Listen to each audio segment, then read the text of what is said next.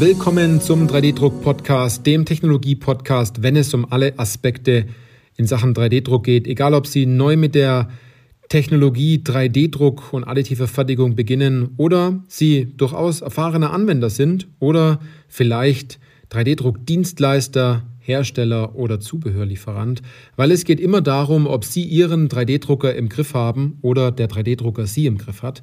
Ich bin Johannes Lutz und ich freue mich auf diese Podcast-Folge, weil diese Podcast-Folge den Titel trägt 3D-Druck muss beim ersten Schuss einfach sitzen. Und es ist super interessant, ähm, jetzt äh, dieses Thema hier im Podcast zu besprechen, denn das ist aus unserer 3D-Druck-Dienstleisterrunde entstanden. Denn bei uns in der Beratung, dort haben wir einige 3D-Druck-Dienstleister und dort haben wir ein ganz tolles Netzwerk geschaffen und wir treffen uns regelmäßig online und dort werden Fragen gestellt, die wir entsprechend beantworten von 3D-Industrie oder es wird sich ausgetauscht. Man gibt Hinweise oder feiert besondere Erfolge, was man im Endeffekt schon geschafft hat. Und hier war im Endeffekt eine große Frage bei einem Bauteil, das gar nicht so besonders ausgesehen hat, aber es war sündhaft teuer. Und jeder hat gefragt, sag mal, warum ist denn dieses Bauteil eigentlich so teuer? Und da hat jemand darauf geantwortet, weil die Ansprüche an die Maßhaltigkeit so groß sind, dass ich dieses Bauteil einfach zwei bis dreimal drucken muss, bis es genau so rauskommt, wie der Kunde es im Endeffekt haben möchte und er seine Ansprüche, die er hat, natürlich auch befriedigt, befriedigt bekommen hat. Also dass er sagt, das passt schlussendlich mal.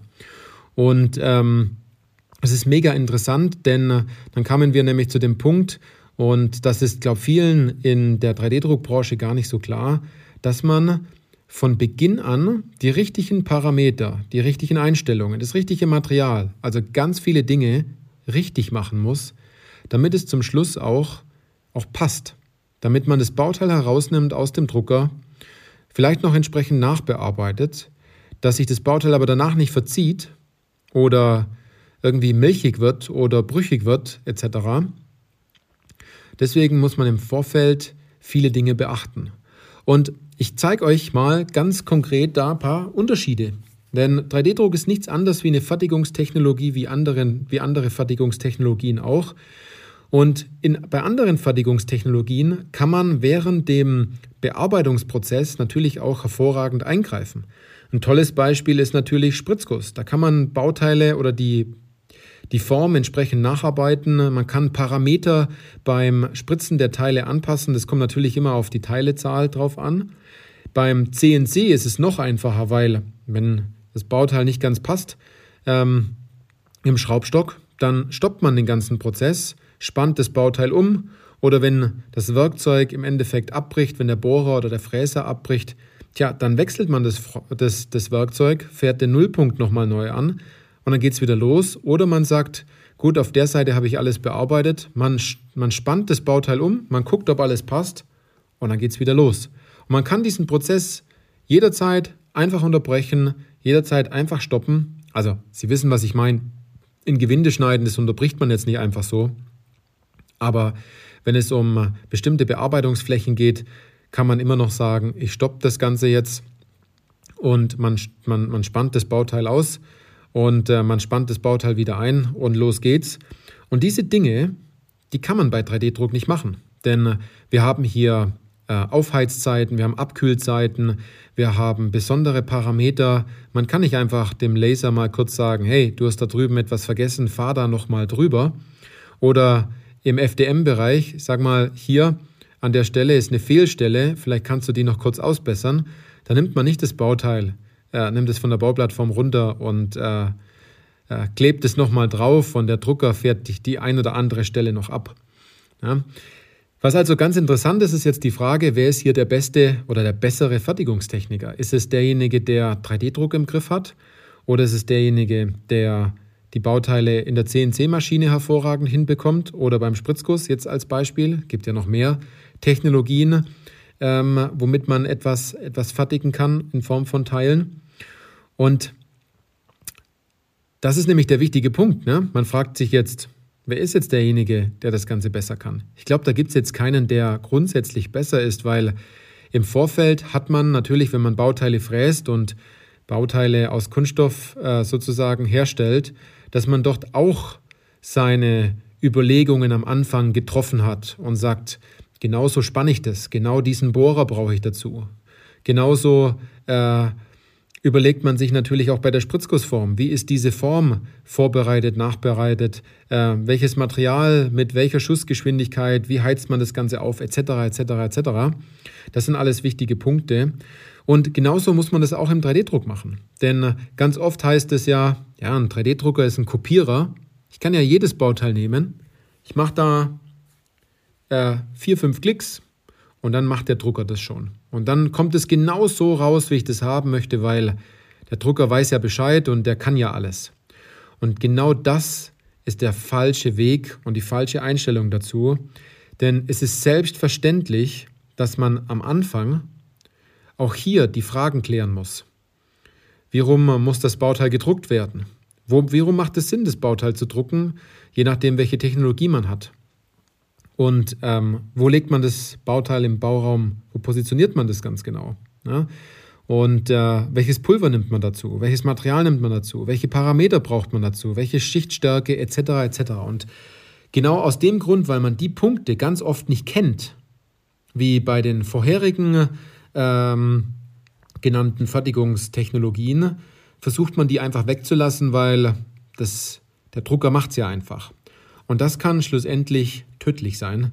Äh, im, in diesem Sinne, dass man ganz viele Teile einfach drei, viermal drucken muss, äh, um es schlussendlich zu dem Punkt zu bringen, dass es danach auch passt. Und umso höher Ihre Ansprüche an die Bauteile sind, umso mehr muss man natürlich im Vorfeld sich Gedanken machen und auf Erfahrungen zurückgreifen, ähm, um diesen, diese Ansprüche auch befriedigt zu bekommen, schlussendlich, dass man ähm, den Messschieber äh, an der Stelle auch hinhält und der genau dieses Maß auch anzeigt, ähm, damit es danach auch passt. Also, wenn Sie an dem Punkt sind und sagen, warum sind die Bauteile so teuer und Sie zusätzlich auch noch einen hohen Anspruch haben, dann wissen Sie ganz genau, was Sie machen müssen. Vielleicht Ihren Anspruch ein bisschen nach unten korrigieren, wenn das möglich ist. Denn äh, nicht jedes Maß, was Sie schlussendlich äh, auf der Zeichnung vielleicht bemaßt haben, das muss auch ähm, beim Thema 3D-Druck auch komplett stimmen. Ähm, da gibt es immer eine, eine, kleine Anzahl an bestimmten Maßen, darauf, darauf gilt es zu achten.